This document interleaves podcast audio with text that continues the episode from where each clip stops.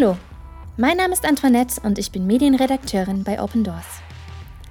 Egal ob Männer, Frauen oder Kinder, sie alle können Opfer von Christenverfolgung werden. Ob Mord, Unterdrückung, Gewalt oder Vertreibung, Verfolgung hat viele Gesichter. Aber werden Frauen anders verfolgt als Männer? Und warum ist das wichtig? Darüber werde ich gleich mit meiner Kollegin Helene sprechen. Sie ist Expertin im Gebiet der geschlechterspezifischen Christenverfolgung. Hallo Helene. Hallo Antoinette. Hallo Antoinette. Helene, warum beschäftigen wir als Open Doors uns überhaupt mit geschlechterspezifischer Christenverfolgung? Well, as you know, we are seeking to serve wir versuchen der verfolgten Kirche so gut wie möglich zu dienen. Und das bedeutet, dass wir uns sehr genau ansehen, wie die Verfolgung von Einzelpersonen aussieht. Wir schauen uns nicht nur die Institution der Kirche an, sondern Einzelpersonen. Und Einzelpersonen sind Männer und Frauen, Jungen und Mädchen. Wir betrachten sie also im Speziellen, weil ihr Leben und ihre Gesellschaft aufgrund ihrer einfachen Identität sehr unterschiedlich sind identity. Wie kam es denn dazu, dass Open Doors sich überhaupt damit auseinandersetzt? Hat Open Doors das schon immer getan? Es ist etwas, in das wir hineingewachsen sind. Vor allem in den letzten zehn Jahren haben wir uns damit auseinandergesetzt. Wenn wir uns die Verfolgung im Irak und in Syrien anschauen, dann konnten wir beobachten, dass Männer und Frauen aufgrund ihres Glaubens schrecklicher Gewalt ausgesetzt waren. Zur gleichen Zeit beobachteten wir, wie diese Muster auch in Afrika südlich der Sahara auftraten. Wir hörten zudem, dass sie auch bei anderen religiösen Minderheiten auf der ganzen Welt auftraten. Wir fragten uns also, ob es hier ein Muster gibt. Gibt es etwas, dessen wir uns bewusst sein müssen, das tief sitzt und viel der Verfolgung von Christen beeinflusst? Welche Unterschiede gibt es denn in der Verfolgung von Mann und Frau? Wie sieht die Verfolgung jeweils aus? So we have been, uh, World Watch Research has been publishing reports on this since 2018. Das Team des Weltverfolgungsindex veröffentlicht seit 2018 Berichte zu diesem Thema. Und seit 2018 konnten wir sehen, dass die Verfolgung von Männern und Frauen sehr unterschiedlich ist. Die Verfolgung von Männern ist schwerwiegend, gezielt und sichtbar. Die Verfolgung von Frauen hingegen ist eher gewalttätig, komplex und versteckt. Was bedeutet das nun in der Praxis? Unsere Ergebnisse aus dem Jahr 2022 zeigen zum Beispiel, dass bei Frauen sexuelle Gewalt, Zwangsverheiratung und körperliche Gewalt die drei größten Probleme sind. Bei den Männern hingegen steht physische Gewalt an erster Stelle. Danach kommen psychische Gewalt, wirtschaftliche Bedrohung und staatliche Inhaftierung. Und dann beobachten wir noch etwas, das wir bei Frauen nicht wirklich sehen, nämlich die Wehrpflicht für das Militär Militär oder die Miliz. Es sind also ganz unterschiedliche Dinge. I personally spent a lot of time in Central African Republic. Es gibt ganz typische Beispiele aus den afrikanischen Ländern südlich der Sahara und sehr oft hören wir sie auch aus Nigeria. Ich persönlich habe viel Zeit in der Zentralafrikanischen Republik verbracht und wir haben Geschichten von Menschen wie Esther gehört. Sie wurde zusammen mit ihrem Mann von Boko Haram entführt und verschleppt. Leider verlor ihr Mann sein Leben. Wie ich schon sagte, ist das typisch, denn Männer erleben körperliche Gewalt und noch häufiger den Tod. Das bedeutet, dass die Familie auseinandergerissen wurde. Esther war so lange eine Sklavin, dass sie sogar schwanger wurde. Schließlich gelang es ihr zu fliehen und sie kehrte in ihr Dorf zurück. Jetzt könnten wir sagen, na wunderbar, sie ist zurück in ihr Dorf gegangen. Aber leider ist die Verfolgungsgeschichte damit noch nicht zu Ende.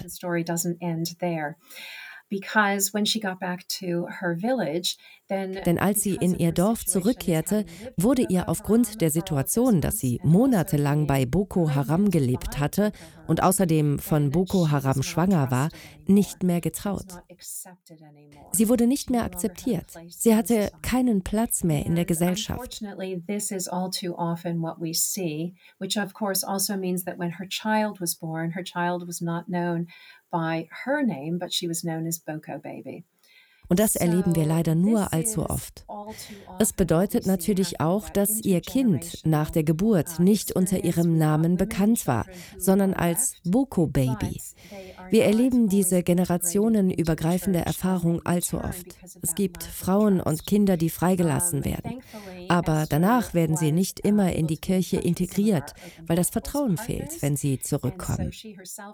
Glücklicherweise konnte Esther mit einigen unserer Partner von Open Doors in Kontakt treten, sodass sie selbst die notwendige Traumabehandlung erhielt. Sie wurde reintegriert, konnte weitermachen und ihr Baby großziehen. Es ist jetzt erst ein paar Jahre alt, aber wir beten immer noch dafür. Der ganze Schritt der Integration zurück in ihre ursprüngliche Kirche findet nicht mehr statt. Und wir beten wirklich dafür, dass die Kirche zu dem wiederherstellenden Ort wird, die sie laut Jesus sein sollte. Welches Geschlecht trifft es denn stärker? Kann man das so sagen? Nun, es ist nicht wirklich eine Frage der Härte. Es geht nur um die Unterscheidbarkeit. Die Worte, die ich zum Beispiel über die Härte für Männer benutzt habe, bedeuten, dass Männer in vielen Ländern den Tod in weitaus größerer Zahl erleben werden. Das ist wohl das Schlimmste, das passieren kann. Wenn wir hingegen sagen, dass Verfolgung für Frauen komplex ist, dann sprechen wir von den gesellschaftlichen Beschränkungen für Frauen. Diese können als Waffe der religiösen Verfolgung in jedem Bereich ihres Lebens eingesetzt werden. Frauen werden also aus allen möglichen Blickwinkeln ins Visier genommen.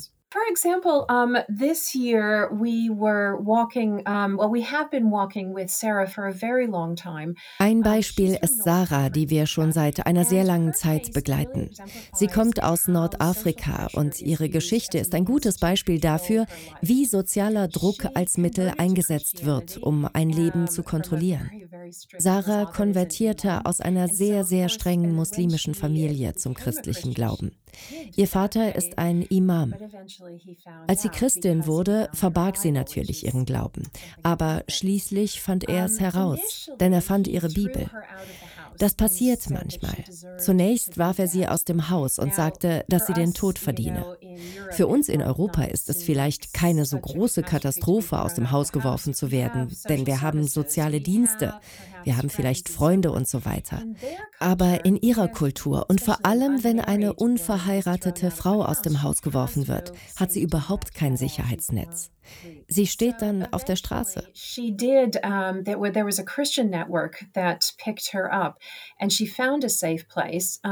hoped to reconcile with her family. Schließlich fand Sarah ein christliches Netzwerk, das sie aufnahm. Sie fand einen sicheren Ort und hoffte, sich mit ihrer Familie zu versöhnen. Aber ihre Familie tat etwas, das für uns schwer zu verstehen ist. Sie verbreiteten eine sehr beunruhigende Geschichte darüber, dass Sarah ihr Zuhause verlassen hat und sie zerstörten ihren Ruf. Das war ein Mittel der Kontrolle. Sie sagten im Grunde, dass sie das Problem nur lösen könnte, wenn Sarah den Mann heiratet, den sie für sie ausgesucht haben. Also heiratete sie diesen Mann, um sich mit ihrer Familie zu versöhnen. Anfangs schien er tolerant und dazu bereit, ihren Glauben kennenzulernen. Aber das ist auch nur eine der Taktiken, die wir als gezielte Verführung kennen. Kaum waren sie verheiratet, wandte er sich gegen sie und ihr Leben wurde eines voller körperlicher Misshandlungen und Respektlosigkeit. Das Zuhause wurde zu einem Ort, an dem sie eingesperrt war. Sie konnte nicht allein einkaufen gehen, sie durfte ihr Telefon nicht benutzen.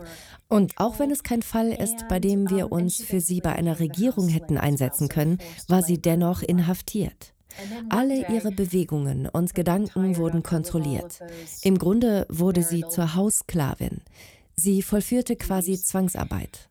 Und dann, eines Tages, als er sie und all die ehelichen Pflichten leid war, schmiss er sie raus und sie war wieder auf der Straße. Jetzt war sie in großen Schwierigkeiten. Wie man an dieser Geschichte sehen kann, wird der ganze soziale Druck auf eine sehr versteckte Art und Weise benutzt, um sie zu zwingen, ihren christlichen Glauben aufzugeben. Werden Frauen auch gezielt angegriffen? So, one of the things that we don't think about is that um, people who are carrying out um, religious persecution are actually quite, most often, they're quite risk averse. Eines der Dinge, über die wir oft nicht nachdenken, ist, dass Menschen, die religiöse Verfolgung betreiben, in den meisten Fällen ziemlich risikoscheu sind. Sie suchen nach Möglichkeiten, die Bevölkerung zu vernichten, ohne dass man es sieht. Sie wollen nicht, dass es auf sie zurückfällt. Viele Dinge, an die wir denken, wie zum Beispiel Mord oder der Sturm auf eine Kirche, sind sehr sichtbar. Und manchmal bekommen diese Fälle sogar eine Menge negative internationale Aufmerksamkeit. Wenn wir uns hingegen Missbrauchsfälle wie bei Sarah anschauen, dann ist es oft unsichtbar und fällt nicht auf den Täter zurück, denn es ist in seinem Umfeld gesellschaftlich akzeptiert. So what we can see, for example, is even when it comes to something like killing, for example, aber etwas, das wir beispielsweise sehen können, sind Dinge wie Mord. Wir hatten erst kürzlich einen Fall im kurdischen Irak, wo eine Frau getötet wurde. Ihr Name war Maria und sie wurde ermordet, weil sie den islamischen Traditionen nicht mehr folgen wollte. Ihr Vater war ein religiöser Führer in der Gemeinschaft. Die Töchter religiöser Führer werden immer wieder Opfer schwerer Verfolgung, weil ihre Entscheidung, Jesus nachzufolgen, als ein besonderes Zeichen der Entehrung dieses religiösen Führers angesehen wird. Und so haben sie noch weniger Freiheit, diese Entscheidung zu treffen. And so they have even less freedom to make that choice. Ähm, Maria hatte begonnen, sogar Podcasts zu veröffentlichen und machte ihren Glauben dadurch sichtbar. Man hätte meinen können, dass diese große Sichtbarkeit im Internet ihr eine Art Schutz bietet. Aber im Gegenteil, es wurde als eine noch größere Schande angesehen. Und so wurde sie in einer Weise getötet, die man früher als Ehrenmord bezeichnet hätte. Auf diese Weise sollte die sogenannte Ehre ihrer Familie wiederhergestellt werden. Aber das geschah nach Monaten voll Gewalt und Drohungen. Es ist also ziemlich komplex. Und manchmal führt es zum endgültigen Verlust des Lebens. Wenn Frauen also zur Zielscheibe werden, werden sie dann gezielt angegriffen. Um auf deine ursprüngliche Frage zurückzukommen. Ja, Frauen und Mädchen werden gezielt angegriffen, weil sie die verwundbarsten sind. Und weil diejenigen, die sie verfolgen, systematisch vorgehen und an die zukünftigen Generationen denken. Denn wenn die Frauen und Mädchen aus der Bevölkerung weggenommen werden, woher soll dann die zukünftige christliche Generation kommen? So if you remove the women and girls from the Christian population, where is the future generation coming from?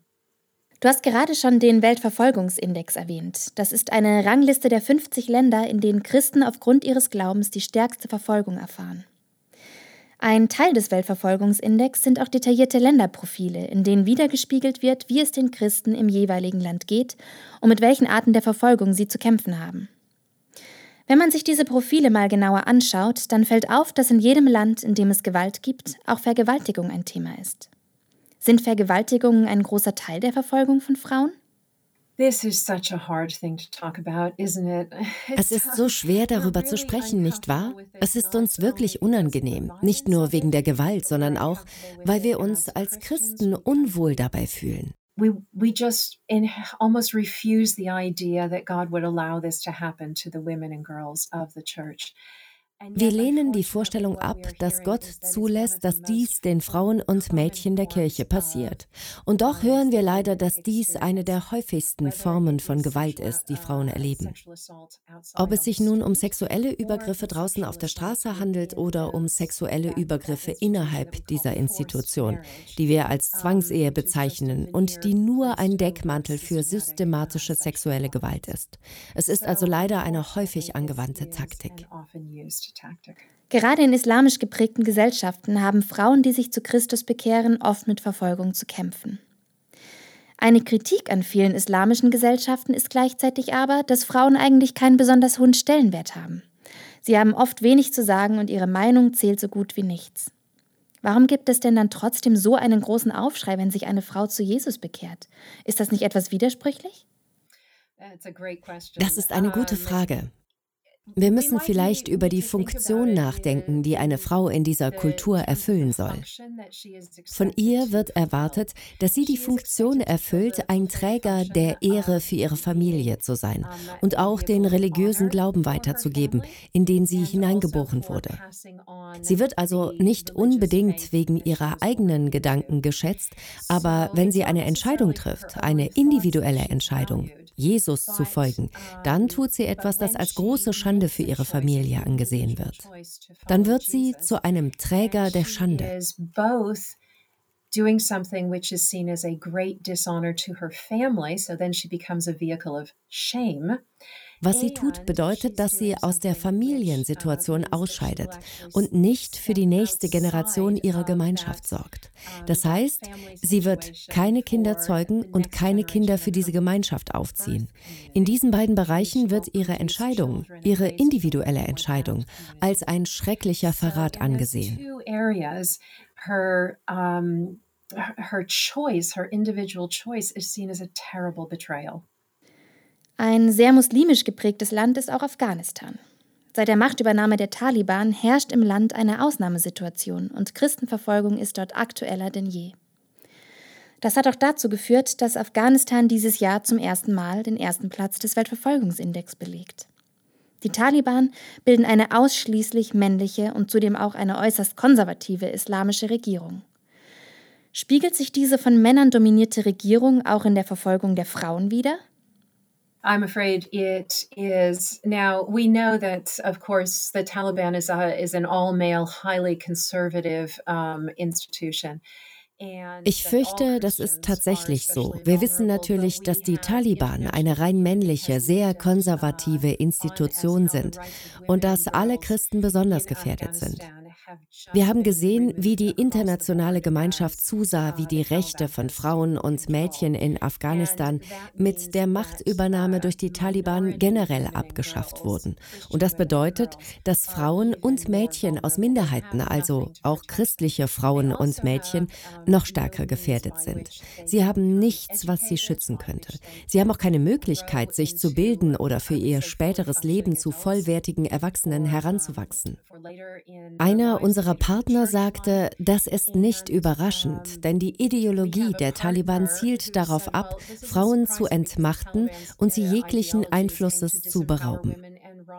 Wenn wir an das denken, was ich gerade über dieses Paradoxon gesagt habe, dann werden Frauen in vielen dieser Gesellschaften nicht wegen ihrer persönlichen Gedanken geschätzt, sondern weil sie eigentlich Träger von Ehre oder Schande sind und weil sie die nächste Generation hervorbringen können. Was wir sehen und aus Afghanistan hören, ist ein massiver Anstieg von Zwangsverheiratungen. Das bedeutet, dass unverheiratete Frauen als Ehefrauen und zukünftige Mütter benutzt werden, um eine neue Generation von Taliban-Kämpfern heranzuziehen. Und das ist wirklich eine herzzerreißende Form der Kommerzialisierung von Frauenkörpern. Und das betrifft auch christliche Frauen. Es ist eine Anhäufung von angreifbaren Punkten. Und so sind die christlichen Familien selbst verwundbar. Jetzt, wo sie eine gewisse Anzahl von Schutzmaßnahmen verloren haben, hungern sie. Manchmal ist es die einzige Möglichkeit, die Last ihrer Familie zu erleichtern, um es gelinde auszudrücken. Wenn sie damit nicht einverstanden sind, werden sie gezwungen, ihre Mädchen wegzugeben. Und sie werden gezielt angegriffen, damit die christliche Bevölkerung nicht wächst. It's not agreed. They're coerced into giving away their girls. They're coerced into to those women departing. And they are specifically targeted so that the any Christian population cannot grow. Alle Frauen in Afghanistan sind also verwundbar und die christlichen Frauen sind sogar noch gefährdeter, weil sie besonders ins Visier genommen werden. Wir haben gerade über sehr viele Arten der Verfolgung gesprochen. Ich nehme an, dass das auch verschiedene Arten der Unterstützung und Hilfe erfordert. Wie geht Open Doors denn damit um? Wo liegen die Unterschiede bei der Unterstützung der beiden Geschlechter? Damit kommen wir auf den ursprünglichen Grund zurück, warum wir überhaupt mit der Untersuchung begonnen haben. Wir wollen die Art der Unterstützung, die wir der verfolgten Kirche geben, anpassen. In den letzten fünf Jahren haben wir zum Beispiel festgestellt, dass wirtschaftliche Ungerechtigkeit zu den drei größten Druckpunkten für Männer zählen. Darum haben wir sehr spezifische Programme zur Sicherung des Lebensunterhalts für Männer eingerichtet, in denen sie Fähigkeiten erlernen insbesondere solche, mit denen sie selbstständig sein können. Oder wir verbinden sie mit neuen Netzwerken, damit sie den Lebensunterhalt verdienen können, den sie und ihre Familien brauchen. Für Frauen führen wir seit langem Alphabetisierungsprogramme durch. Sehr oft sind sie weniger gebildet als die Männer in ihren Ländern, warum wir diese Programme durchführen. In den letzten zehn Jahren haben wir angesichts der Gewalt, die sie erleben und der Schwierigkeiten bei der Wiedereingliederung in die Gesellschaft Traumaseelsorge eingeführt. Wir bieten auch sichere Unterkünfte für Menschen wie Sarah, die einen Ort brauchen, an den sie gehen können. Frauen haben aufgrund ihrer geringeren Bildung oft keine Möglichkeit, ihren Lebensunterhalt selbst zu bestreiten. Denn in ihrer Gesellschaft wird von ihnen nie erwartet, dass sie allein leben. Witwen oder unverheiratete Frauen sind also auf sich allein gestellt. Sie brauchen daher eine Qualifikation, die es ihnen ermöglicht, finanziell unabhängig zu werden. Und was passiert, wenn Frauen in ihrem Glauben von Open Doors unterstützt werden?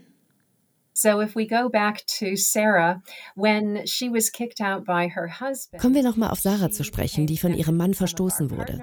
Sie hat sich mit einigen unserer Partner zusammengetan und sie erkannten, dass dies eine langfristige Situation für sie sein würde. Es gab keine Möglichkeit für sie, sich wieder in ihre Familie zu integrieren oder in irgendein soziales Umfeld zurückzukehren.